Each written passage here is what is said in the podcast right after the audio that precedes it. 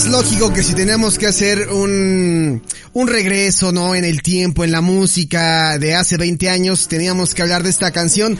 Lanzada el 3 de marzo del 2001 allá en el Reino Unido, esta boy band llamada Westlife con I Lay My Love on You.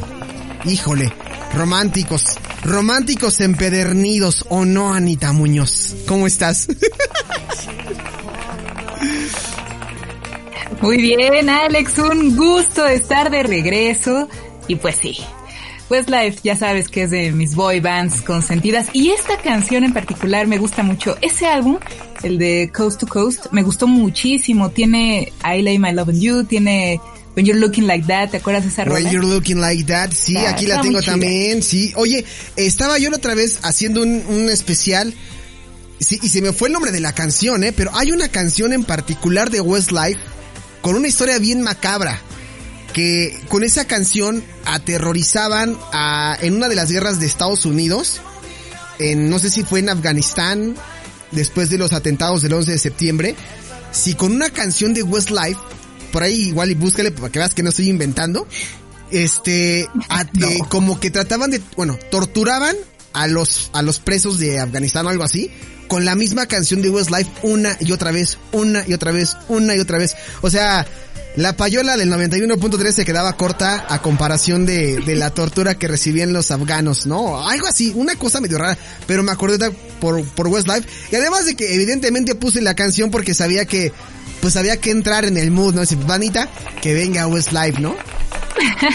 no te creo que la hayan utilizado para torturar. Digo, Westlife, haciendo música tan bonita, cantando tan armoniosamente, no, no, no. Y ellos, ellos tan bonitos que eran, no, por amor de Dios. Es que no, yo no, no. Yo, no, es que yo no llego, mira, aquí ya lo encontré. Uh, para que veas que no te estoy mintiendo y viene de una fuente eh, fidedigna de Universal, ¿no? El Universal lo dice así. Canción de Westlife para torturar. Ya me acordé cuál es, exactamente. El pegajoso tema My Love del grupo irlandés es uno de los que ha usado la CIA para torturar a la gente que tomaba como prisioneros en Afganistán. ¿Ves cómo no estoy mintiendo? sé que te rompí el corazón. Me rompes el corazón. ¿Qué canción era? My Love.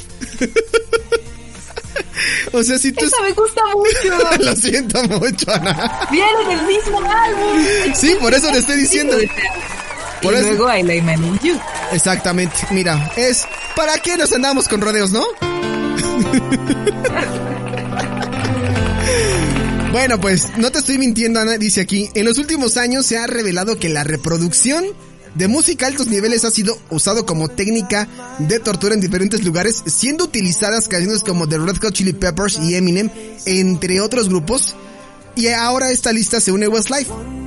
Según reveló la Unión Estadounidense por las Libertades Civiles, el pegajoso tema de My Love del grupo irlandés es uno de los que ha usado la CIA para torturar a la gente que tomaba como prisioneros en Afganistán. En una publicación de la ONG de Derechos Humanos, señala que la popular canción de la boy band era intercalada con canciones de heavy metal repetitivamente y a gran volumen. No lo puedo creer.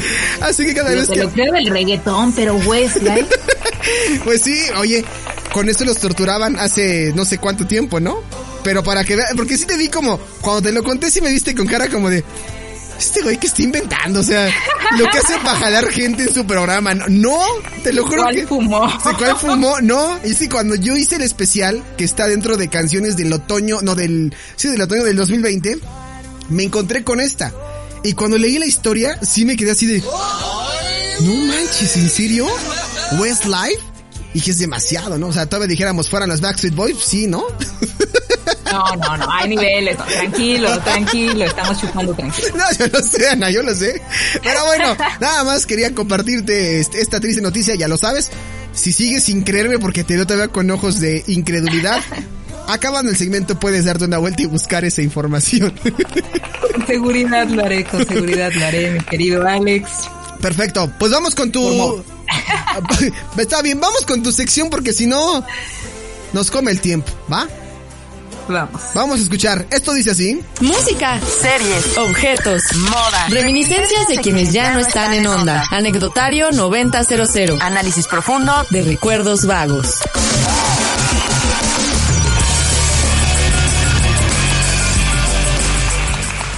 I lay my life on you.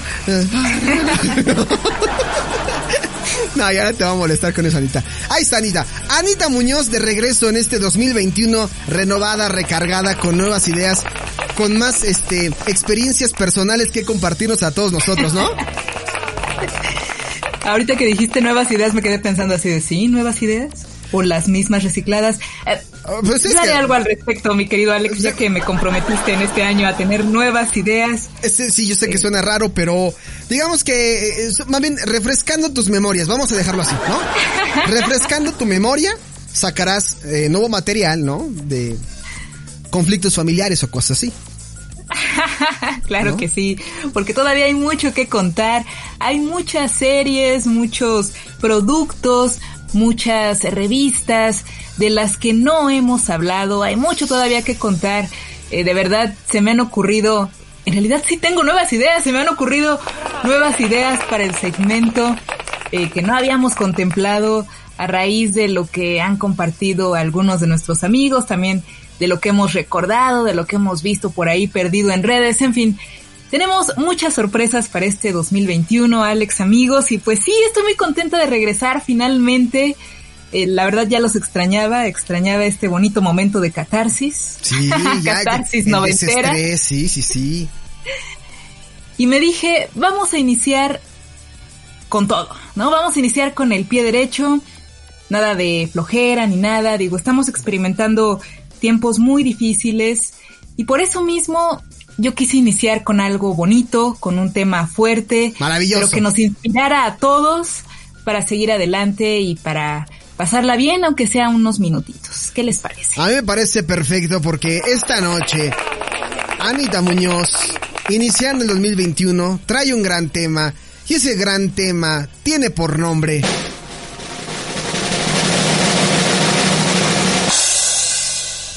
Los años maravillosos. No, bueno.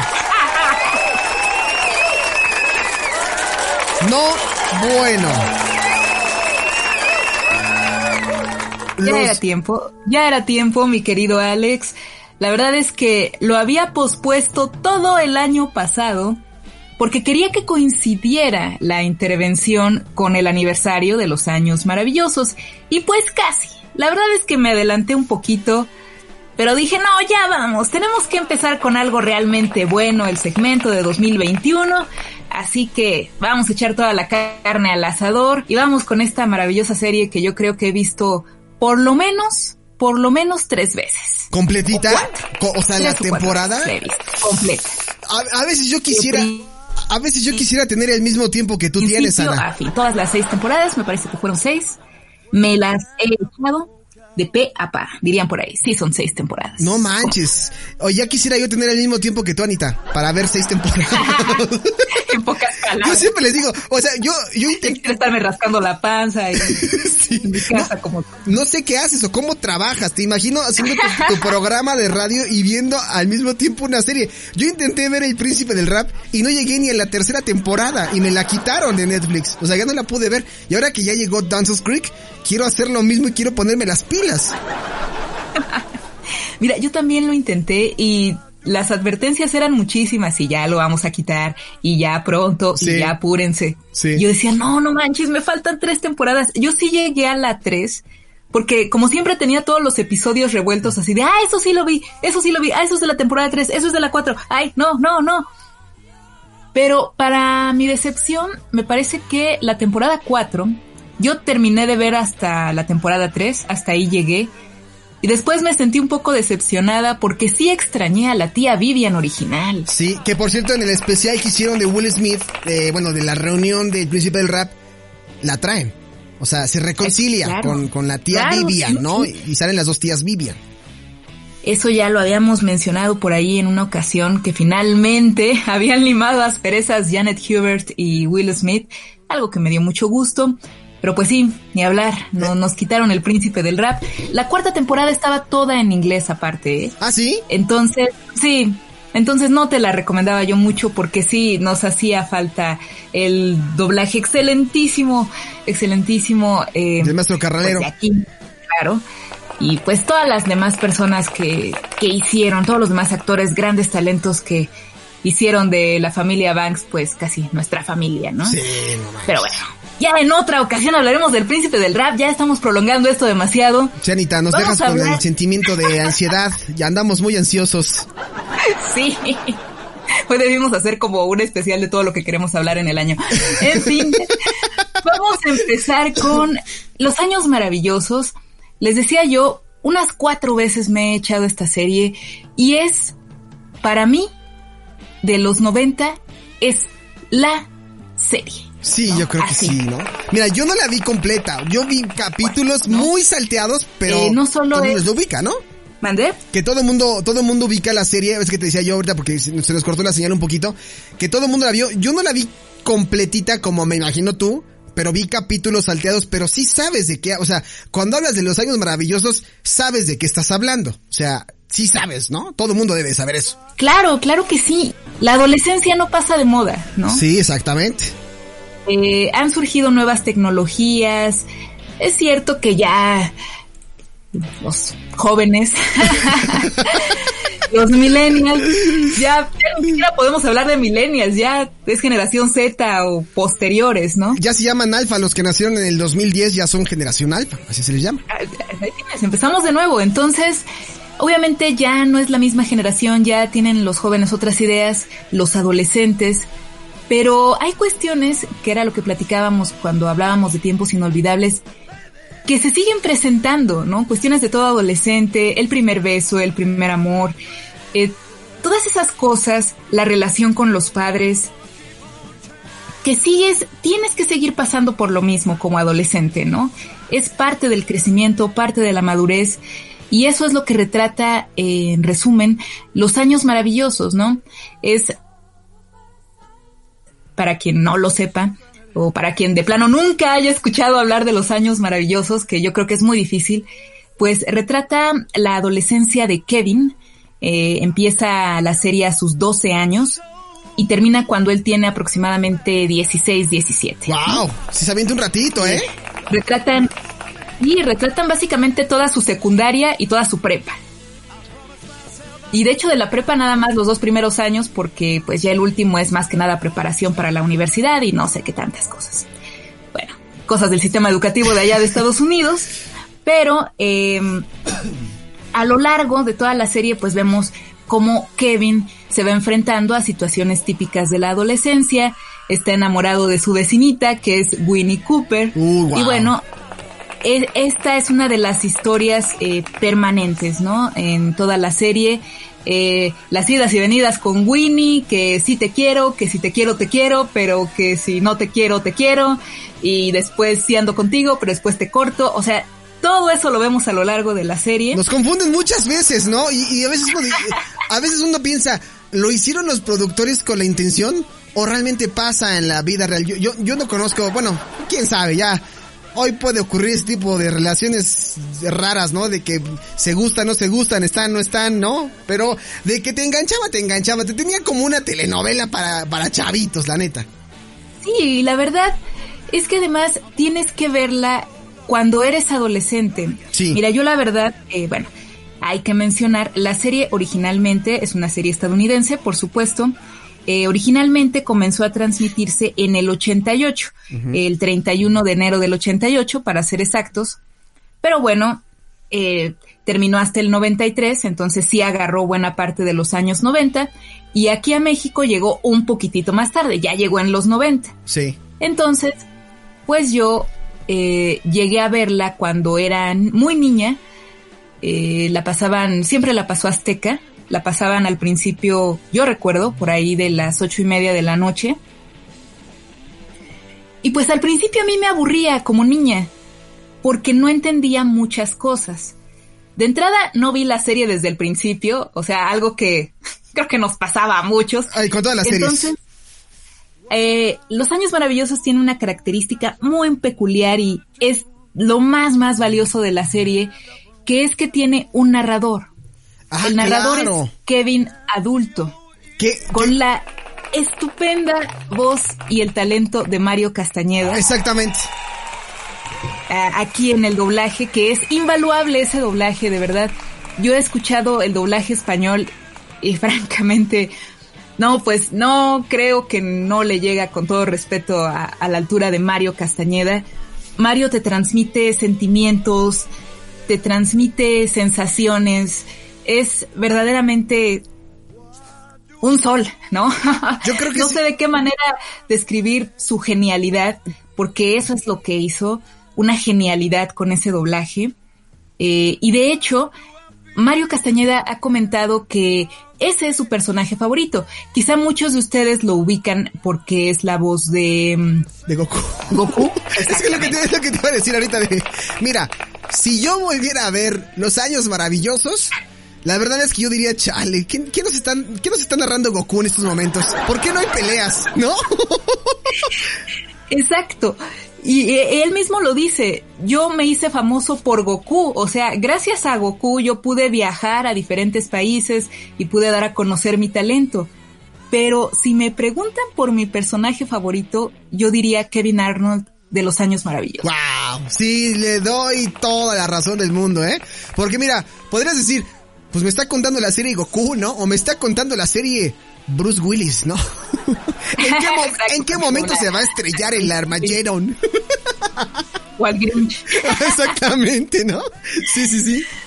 Pero ese personaje, yo, bueno, como crecí viendo Los Años Maravillosos, ya después oí hablar de Mario Castañeda y siempre decía, ah, Kevin Arnold. Y Sí. me encanta la voz de Mario Castañeda, así como Kevin Arnold, ¿no? Y sus, y sus frases características, porque tenía frases características en la serie, ¿no? Eh, una de ellas era, y entonces sucedió. Entonces, me fascinaba cuando decía eso. Era, era esa y otra que tenía era, fue horrible. No, así que, siempre cuando narraba algo vergonzoso de la adolescencia de Kevin, siempre era así de, fue horrible. Pero bueno, para situarnos un poco, les digo, para aquellos que no conocen muy bien la serie, eh, les decía, tiene un narrador que es Kevin adulto, Mario Castañeda, eh, que digamos ya, ya está contando su, su adolescencia cuando es padre de familia, está por ahí de los 30 años, más o menos nuestra edad. Sí. eh, aplausos, Ya aplausos. Pero no vamos a decir. No, es de sí. los 30 más o menos, ya Eh. con dos hijos.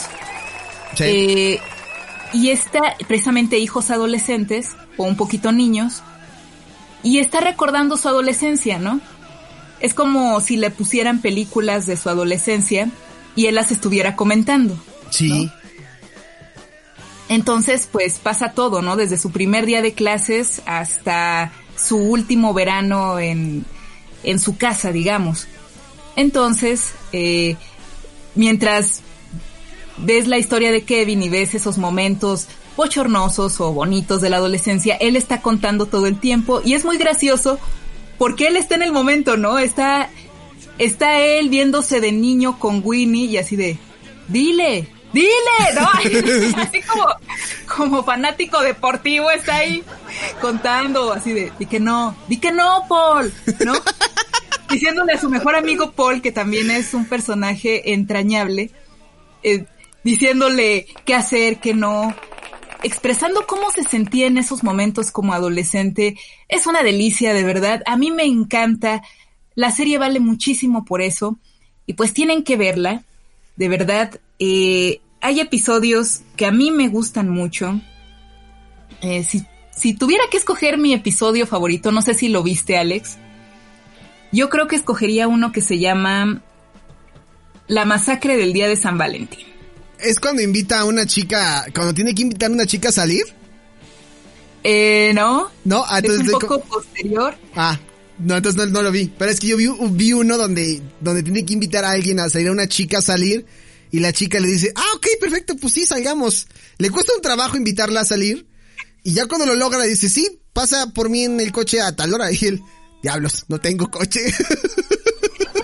también es de mis favoritos, pero de hecho, ahí la problemática es que no se sabe estacionar.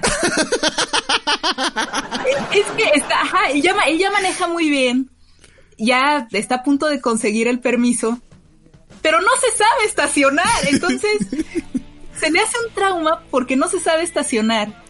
Ese ya es de las últimas temporadas. Es, también de mis favoritos. Bueno, algún día les contaré por qué es de mis favoritos. Y precisamente en este momento por qué es de mis favoritos. Pero em, están ahí en la escuela de manejo. Y pues bueno, él es como el estudiante favorito. Y el maestro así de, tomen como ejemplo a Kevin, vean cómo lo hace Kevin, ¿no? Y todo es miel y dulzura hasta que se tiene que estacionar y no lo logra, ¿no? Y el maestro así de, a ver, una vez más. y no, no, no me sale. Hasta que llegan al punto en el que todos sus compañeros ya se estacionan súper bien, sus compañeros a los que él calificaba de tontos, y él no puede. Bueno, yo me río de nervios porque yo no, sé estacionar ni manejar. No, y, te va a encantar, o sea, si vuelves a ver el capítulo completo, o sea, cómo se siente él como adolescente, precisamente de que pues bueno, en Estados Unidos es una gran presión, ¿no? Sí. Tener que manejar a los 16 años para impresionar a tu crush, ¿no? Sí. Entonces él quería invitar, y además en aquella época, ¿no? Recordemos, estamos hablando de finales de los años 60, principios de los 70. Él quería invitar a la chica más guapa de la escuela a salir. Y cuando le dice, pasa por mí en tu carro, así de... Oh, Rayos. se imagina como pastorcita con sus ovejas, así de... No. Y bueno, ese episodio no se los voy a platicar todo, pero involucra a una podadora y es lo que me da más. pero bueno, eh, hay, hay elementos que no les he platicado de los años maravillosos y sí me quiero detener rápidamente. Em, otra, otra de las cosas que hacen rica a los años maravillosos es precisamente este contexto histórico. Eh, los años maravillosos retratan eh, momentos históricos de Estados Unidos, de la política, de la sociedad, y todo desde la vista de Kevin, ¿no? A mí me parece maravilloso porque no es una serie específicamente de política o de denuncia social, pero de alguna manera mientras te van contando la historia de él, de Kevin, pues tú te vas dando cuenta de lo que ocurre a su alrededor, cómo lo percibe él, cómo aparece en su entorno y cómo le llega a afectar indirectamente, ¿no?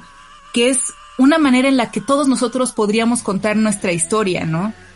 Eh, por ejemplo, ahorita la pandemia desde nuestros ojos, la pandemia desde el home office, por ejemplo, ¿no? Algo que ocurría, algo que ocurría similar como, como a Forrest Gump, ¿no? Todo, cómo lo vivía Forrest, ¿no? Más o menos. Exactamente, es decir, no tienes que hacer un documental para, para contar la historia de tu país, por ejemplo. Sí. Entonces, esto también es un elemento muy acertado de los años maravillosos, que de hecho lo hace muy, muy bien. Eh, en este caso es la guerra de Vietnam, lo que más retrata la serie. Eh, de hecho, ahí van algunos spoilers. No me culpen, no me juzguen. Tú échalos, Anita, eh, se van a animar más a ver los años maravillosos con tus spoilers. En el primer capítulo nos enteramos de una muerte que es la muerte de un chico de 19 años, el hermano de Winnie, que muere en Vietnam. O sea, eso no sabía. lo reclutan y lo reclutan así de a fuerza de que le tocó y lo mandan a Vietnam y muere en Vietnam, ¿no? Y ese primer episodio es, pues, muy fuerte, muy sombrío. Y porque, bueno, es, es el primer beso de Kevin, pero a la vez es esta tragedia en la familia de Winnie que a lo largo de la serie pues vemos cómo le afecta a la familia, cómo le afecta a ella, a su mamá, a su papá. Eh, eso es además algo que me encanta, le dan mucho seguimiento a cada suceso que plantean. Y pues bueno, así es como se relaciona la guerra de Vietnam con Kevin, por ejemplo. Y posteriormente vemos a su hermano que quiere ingresar al ejército, ¿no? Y su papá se vuelve loco y dice, es que ¿cómo quieres ir allá que te maten, ¿no? Básicamente. Sí. O sea, también vemos un poco un doble discurso del papá de Kevin, que por un lado, él es veterano de la guerra de Corea, y sí tiene este rollo muy estadounidense de mi país y hay que morir por el país y hay que defenderlo, pero cuando su hijo quiere ingresar al ejército, sí se para de pestañas, ¿no? Es que cuando se trata de la familia creo que es una cuestión eh, muy complicada de explicar, ¿no? Exacto, y dice, no, no, espérate, ¿no? Y bueno, también la historia del hermano de Kevin es, es muy interesante. Digo, el hermano de Kevin, eh, porque bueno, a la par que retratan la historia de Kevin, retratan la historia de toda su familia, que es una familia típica, nuclear, mamá, papá, hermano y hermana, pero cada uno con sus problemáticas que son muy fuertes. Su hermana mayor, por ejemplo, es hippie, ¿no? Está en este movimiento de amor y paz y todo, y tiene unas ideas muy revolucionarias, y obviamente a sus papás les cuesta muchísimo entenderlas, ¿no? Eh, hay un episodio, por ejemplo, en el que ella, pues, se va a vivir en unión libre y los papás así de, ¿pero qué? Uy, si estuviera en 2022 se mueren. no, si se enteraran de lo que Hay ocurre. Que entenderlo todo de acuerdo con la época. Sí, claro, completamente. Esa es la clave. Esa es la clave. Entender una serie de acuerdo al contexto en el que se esté desenvolviendo. Porque ha habido, perdón que haga un paréntesis, Anita, ha habido una gran eh, discusión al respecto de, de la generación, como les hace ratito, de los Centennials, que, que ahora están criticando muchísimo las series de los noventas, porque tratan mucha, este, a lo mejor misoginia, machismo, este, clasismo, racismo, discriminación, pero eran otros tiempos, o sea, ya pasó eso, ¿no? Y aquí creo Exacto. que con los años maravillosos creo que es lo mismo lo que estabas tú comentando.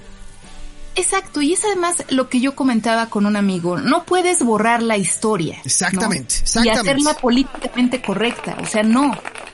Precisamente vamos aprendiendo conforme van pasando los años y es importante recordar que existió ese material para saber cómo eran las cosas y para hacer cambios si se necesitan, ¿no? Sí. Eh, en el caso de los años maravillosos, me atrevo a decir que es una serie pues casi adelantada para su tiempo, o sea, no lo digo por el contexto que retrataban, sino por la manera en que abordan las problemáticas adolescentes y de los jóvenes en los 90. Por ejemplo, hay un episodio ya de los últimos dedicado a las mujeres, eh, donde Kevin se siente celoso de Winnie porque pues ella obtuvo una calificación más alta en el examen de aptitudes para la universidad, ¿no? Y no lo soporta. Wow. Por, pues por lo que quieras, ¿no? Por ser Kevin o por orgullo masculino, simplemente, Sí. ¿no? Y al mismo tiempo que Kevin está experimentando esta situación, eh, el papá tiene un conflicto porque su esposa está empezando a trabajar. Su esposa, que había sido ama de casa desde que se casaron, pues dijo, bueno, ya que mis hijos crecieron, pues quiero hacer, quiero hacer otra cosa, quiero crecer. Eh, decidí estudiar, me gradué de la universidad, que no había podido hacerlo, y ahora estoy trabajando en una empresa de computadoras, que por ahí te sugieren que es Apple, ¿no? Nada tontos, ¿no? Nada tontos. Exacto. Entonces, eh, pues el papá no lo soporta, porque en, en el fondo no tolera que su mujer sea independiente. Entonces, plantean esta problemática y al final, pues, los hombres comprenden que, que han sido unos idiotas, ¿no? Eh, La mera neta, ¿no? Literal. Sí, o sea, y que pues son, son celos tontos, son sentimientos que ni al caso y que pues no importa si Winnie sacó una calificación más alta o si Norma Arnold está trabajando, o sea, a fin de cuentas son seres humanos y como tal pues tienen derecho a buscar su independencia, en fin, ¿no? Oye, que tú, que- Entonces- que, que- que tú viendo la, perdón Anita que te interrumpa, ahorita me estás eh, dando una explicación brutal de la serie, un análisis brutal, pero aquí la, la pregunta es, cuando tú la viste, cuando tú veías estas situaciones que se presentaban, pues ¿cómo lo percibías tú? ¿Cómo lo tomabas tú? ¿Cómo lo digerías tú? No de la misma forma. No, definitivamente no. Ah, y de hecho eh, fue lo que comencé diciendo y que ya no terminé. Gracias. Ah, Gracias, perdón, Alex. discúlpame. Eh, Yo cuando era niña la veía y me aburría, porque no entendía este rollo del narrador. Bueno, yo al principio creía que la voz de Mario Castañeda era como la mente de Kevin, ¿no? Pero no, no pensaba que era ya Kevin adulto narrando su historia, sino que pensaba que era la mente de Kevin en ese momento, ¿no? Sí, sí, sí. Y de repente me confundía un poco. Algunas situaciones me parecían aburridas, no entendía obviamente nada de la guerra de Vietnam, ni de la lucha por los derechos civiles que también se retrata en la serie. Eh, realmente me aburría, no, no me hacían gracia los gags porque todavía no entraba en la adolescencia, ¿no? Pero después, ya cuando era adolescente, me tocaron las últimas temporadas de Los Años Maravillosos, ya cuando Kevin está en la preparatoria, y ya me empezaron a dar risa los gags. Empecé a comprender muchas cosas. Eh, por ejemplo, este chiste de cuando está Kevin con una chica en los pasillos de la escuela una chica que le gusta muchísimo y la chica le dice que sí va a ir al baile con él, pero al final pues llega otro cuate mucho más guapo y popular, le, eh, le pide a la chica que si van juntos al baile y a la chica se le hace fácil decir, ah sí, sí voy contigo. Y Kevin, oye, pero dijiste que ibas a ir conmigo. Y ella, ah, pero pues es que eso fue antes de que él me lo pidiera.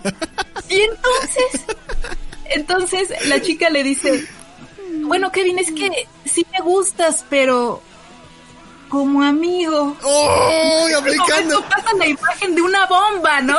Entonces, ya cuando era adolescente, pues me dio risa ese chiste, porque entendí lo que querían decir. ¿no? Frenzoneo noventero. Frenzoneo noventero, ¿no? Tal cual. Y así se siente, ¿no? Sientes que algo explota en ti, ¿no? Así de, ¡no! El llamado trágame tierra, ¿no? El qué perroso, el ya me quiero ir de aquí, el apáguenme, ¿no? Exacto, ¿no? Y como ese hay muchísimos chistes. Eh, particularmente ah, en este episodio que, comentaba de la masacre de San Valentín, es muy gracioso porque recuerdas muchas cosas de tu adolescencia, de cómo actuabas en la adolescencia cuando te gustaba una persona. Eh, hay muchos fans de la serie que que pues no se sienten muy a gusto con el personaje de Winnie, que de hecho les cae mal. Algunos odian a Winnie, ¿eh? Algunos odian a Winnie. Sí, porque piensan que nada más usaba a Kevin, ¿no? Lo tomaba, lo dejaba.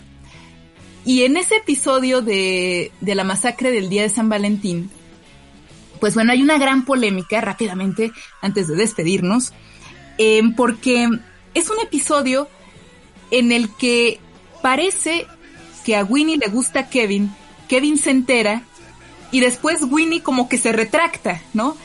Y le dice que no. Y después le dice que sí. Entonces todo el mundo se enoja y dice, ah, es que Winnie no sabe lo que quiere, papá, papá, papá. Pero en defensa de Winnie, yo, pues como mujer, comprendo a Winnie. Ah, sabía que ibas a defender la postura de la Winnie. no, es que, mira, dime si tú no hiciste algo así en la adolescencia. Obviamente. ¿Ustedes tuvieron novias? Cuando, estamos creciendo, pues nos vamos sintiendo un poco expuestos. Sí, sí, sí, completamente. Todo nos da pena, o sea, estamos creciendo, ahí el cuerpo se empieza a poner un poco extraño. Exactamente. Y pues todo nos empieza a dar vergüenza, ¿no? En, en algunos aspectos. Sí. Y también el hecho de demostrar tus sentimientos a alguien es algo que te da vergüenza, ¿no? te gusta a alguien, pero tienes miedo de decírselo, porque dices, ay, ¿qué tal si se va a burlar de mí? O, o qué tal si me dice que no, y qué tal si se lo dice a todas sus amigas. O, mis amigos se dan cuenta, ¿no? También, y eso es peor, eso es peor. ¿Y qué tal si me critican porque me gusta él o ella, e, etcétera, ¿no? Tienes un montón de temores. Y obviamente tú quieres que esa persona te corresponda pero pues también quieres que ella dé el primer paso para que no te quemes tú, ¿no? Y así de, así. Ah, o sea, sí me gusta pero que me diga, ¿no? Y ya así, ya. Yo le digo que sí, todos contentos. Dando y dando, dando y dando, ¿no? Así. Exacto. Y eso era algo que nos pasaba a todos y le pasó a Winnie. Winnie, en ese episodio de la masacre de San Valentín, que por cierto es de los dos únicos episodios que están en dos partes, porque solo es ese y el final, que están así, de esta historia continuará, solo son esos dos episodios. Esos malditos episodios, ¿cómo los odiaba yo? No, pero está genial, o sea, todo ese episodio está genial y es genial que lo hayan hecho en dos partes. Ahí Winnie eh, habla con Paul, que es el mejor amigo de Kevin. Que no es un gran amigo. O sea, si ustedes ven la serie, verán que Paul es un gran amigo y que Kevin muchas veces es muy manchado con él. Pero bueno, Paul es un gran amigo. Y pues él habla con Winnie y Winnie le dice que le gusta a Kevin, ¿no?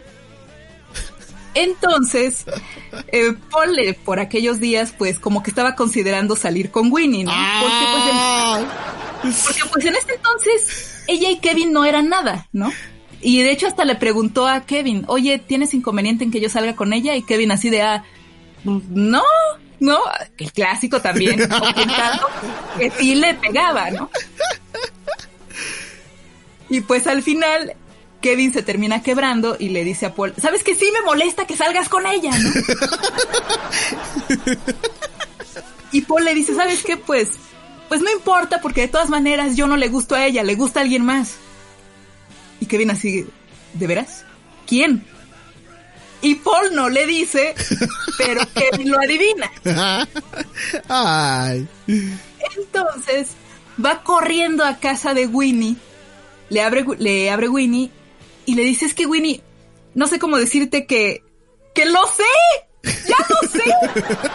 y Winnie está así de, ¿qué sabes? Bueno, no tienes que decirme nada, solo quiero que sepas que ya lo sé. Paul me lo dijo. Paul te lo dijo. No, la cara de Winnie es invaluable, me encanta porque es así de, no manches, ya fue chismoso el Paul y ya le dijo y yo como quedé y ahora este se va a estar vanagloriando con sus amigos y, y va a creer que yo muero por él y quién sabe qué historias va a contar, ¿no?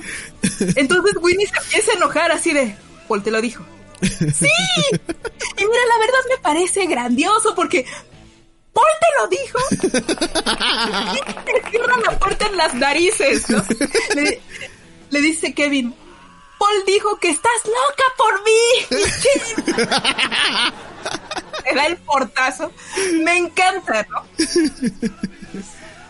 Y después, Winnie, pues obviamente se siente expuesta, se siente mal, se siente apenada.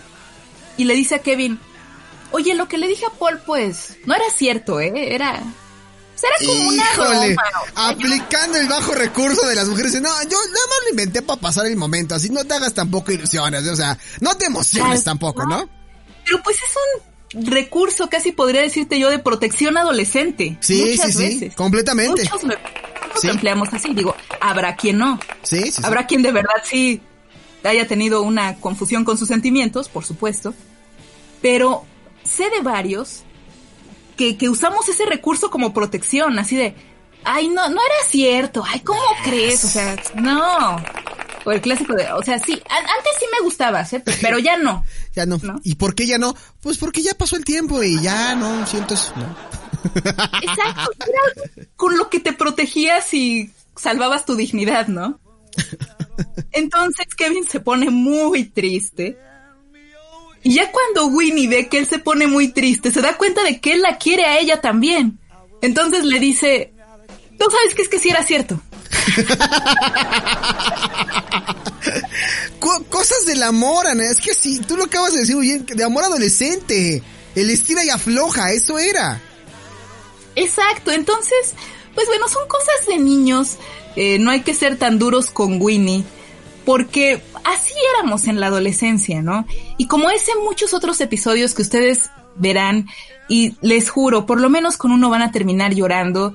Eh, por ahí hay comentarios en YouTube de no se pasen, o sea, estoy viendo esta serie cuando tengo treinta y tantos años, cuando tengo cuarenta años y me está arrancando las lágrimas, es que me acordé de mi papá, es que me acordé de mi mejor amigo, es que no se pasen yo sería Wayne, no es que los papás no comprenden a la hermana de Kevin, en fin, ¿no? Me encanta porque se arman verdaderos debates, ¿no? Así de que no, es que el hermano de Kevin no puso atención a lo que le dijo su mamá, su mamá es un, es un dulce, la señora es el pilar de la familia, de verdad, o sea, comentarios muy clavados que si ustedes ven la serie también se van a clavar yo hasta ganas he tenido de entrarle al debate y no, no, todos están mal. Lo que pasó aquí es que Paul se sacrificó y no sé qué, no sé cuánto. Yo haría el, yo haría el típico comentario para confundir más a las nuevas generaciones de, ya ven, por tratar mal a Paul, vean en lo que se convirtió Marilyn Manson. no, por Dios. Por supuesto, existen varios mitos alrededor de los años maravillosos. Eh, de hecho, eh, hubo por ahí una denuncia de que, de que hubo acoso sexual por parte de, Jason Hervey, que era el actor que hacía al hermano de Kevin Wayne, y de mm, Fred Savage, el, actor, el actor principal que hacía de Kevin, eh, había según acusaciones de acoso sexual en contra de, de la persona que diseñaba los vestuarios. Pero bueno, después los exoneraron. Eh, la propia Alec Mills, que es la actriz que hizo de su mamá, dijo, no, no, imposible, ¿no? O sea, yo no puedo creer que la serie haya terminado por eso, eh, fue lo que dijo Alec Mills. Dijo, porque la verdad, eh, no había persona más dulce que Kevin, ¿no? Bueno, que Fred Savage en todo el, en todo el set. Así que bueno, cosas que surgen a lo largo de la serie, lo, lo clásico.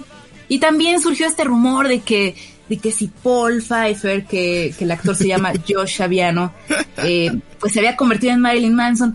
No, no, definitivamente no son la misma persona. Ya, Anita, pueden ver. la verdad. A mí se me hace que Paul, de tanto que lo hicieron enojar, nos lo obligaron a que cayera en el mundo oscuro y de repente ¡zas! Sonó a todo lo que daba.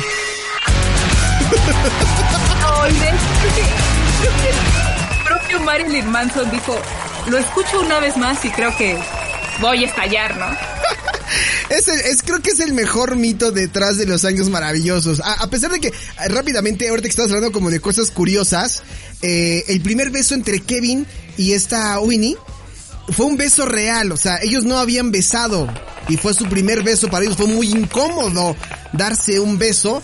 Por ahí de repente sí se medio gustaron, de repente como que dijeron, no, pues ya no, y ahora ya de adultos, pues la llevan muy bien, la verdad, ¿no? Pero, pero no, no es Marilyn Manson, Paul, no es Marilyn Manson para que ya no los confundamos. Es más, voy a quitar el fondo de Marilyn Manson porque si no, van a creerse la completita. No, y de hecho pueden meterse por ahí a, YouTube, pueden meterse a, a googlear y pues verán ya las imágenes de adultos, tanto de Paul como de Winnie, como de Kevin. Winnie por ahí apareció en The Big Bang Theory. Eh, y pues bueno, sigue siendo tan atractiva como en aquellos días. Kevin sigue teniendo esa cara de niño angelical. Sí, como la del mismo Ralph Macchio de, de Karate Kid. Yo lo sigo viendo igual. Exacto. ¿No? ¿No? O sea, sigue siendo el ídolo adolescente, ¿no? Sí, sí, sí. Y bueno, Paul, algo muy curioso fue que em, él quería ser abogado, ¿no? En, en la serie. Y en la vida real terminó siendo abogado, ¿no? Ah, mira, abogado del diablo tocando sus que no, que no es Marilyn Manson. No, por favor, no. El abogado del diablo. Estamos cayendo en unas cosas. Disculpe, mana, vengo muy recargado en este 2021 pensando en que es Marilyn Manson. Lo noto, lo noto, definitivamente. Ya, como, como dije a los hombres que lo noto, lo noto. ¿No? Pero ya. Este. Anita, por favor, cerrando el segmento. Bueno, cerrando el segmento, mucho que decir de los años maravillosos, de verdad. Me dan ganas hasta de analizarlos por temporadas. Esperen más de los años maravillosos en este segmento porque de verdad un episodio no es suficiente. Y pues bueno, si tienen oportunidad de ver por ahí la serie, pues casi casi podría decir de manera clandestina, porque no la venden eh, legalmente con el doblaje mexicano, podríamos decir, el doblaje latino. Es una pena, por bueno, también decían que eran cuestiones por los derechos de las canciones. Utilizan mucha música de la época de los 60, de los 70, y bueno, hay que pagar derechos, y bueno, son muchas, muchas canciones, algunas verdaderos clásicos. Pero bueno, por ahí ya había visto que, que había salido ya en inglés. Pero bueno, no es nada, nada sin el doblaje de Mario Castañeda. Así que si por ahí se topan con un fragmentito, con un capítulo, pues véanla y de verdad les va a gustar mucho.